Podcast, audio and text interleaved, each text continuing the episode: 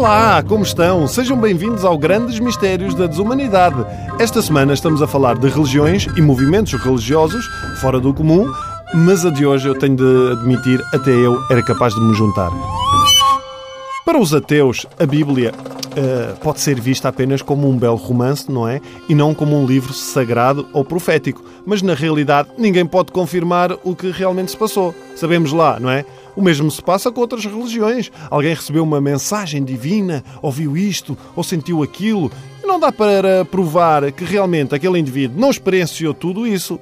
O que já não acontece com a religião que vamos abordar hoje.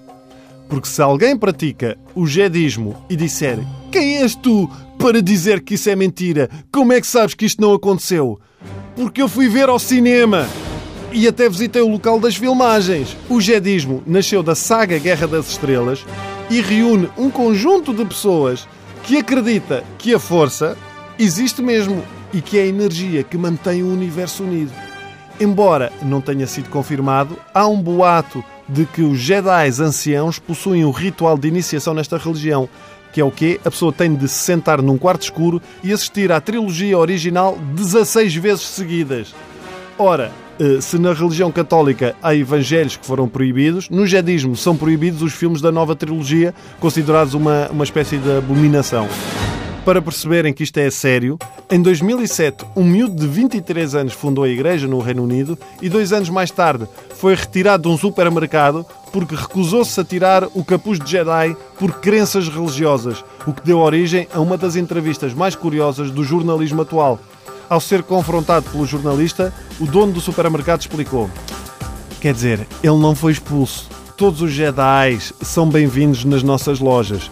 Mas o Obi-Wan Kenobi, o Yoda e o Luke Skywalker aparecem várias vezes no filme sem capuz e nunca foram para o lado negro por isso. Apenas o Imperador nunca retirou o capuz. Reparem bem na ironia da coisa, que tal como em tantas outras religiões, há sempre alguém que não a pratica e que a conhece melhor do que o praticante em si.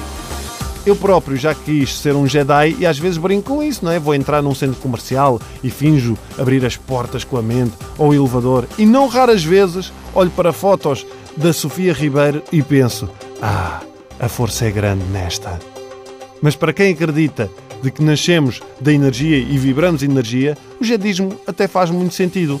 É uma religião que promove o bem, não faz mal a ninguém. Não é bem a minha cena. Talvez quando criarem a religião do Chewbacca, da outra personagem, eu sou capaz de entrar, até porque eu tenho a mensagem divina do Chewbacca, que é esta.